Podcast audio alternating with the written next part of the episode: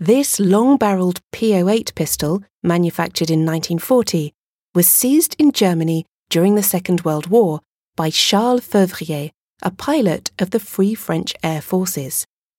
This model was developed in Germany in 1914 to better equip the artillerymen and pilots. This semi automatic pistol was named the Länge Pistole 08 and it came with a detachable shoulder stock. The barrel is 20 centimetres long and the cartridge would allow 32 shots to be fired. Even though its long barrel made it quite impractical for modern war conditions, it continued to be manufactured until 1942. Charles Fevrier joined the Free French Air Force in 1940 as a lieutenant and was made a captain in 1943.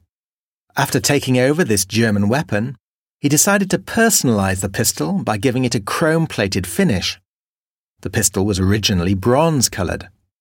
This personal touch turned it into a unique object and a commemorative war souvenir, as well as allowing him to stand out from the crowd. Charles Fevrier carried it with him for the rest of his military career as a mark of distinction, confirming his status as a veteran and a victor.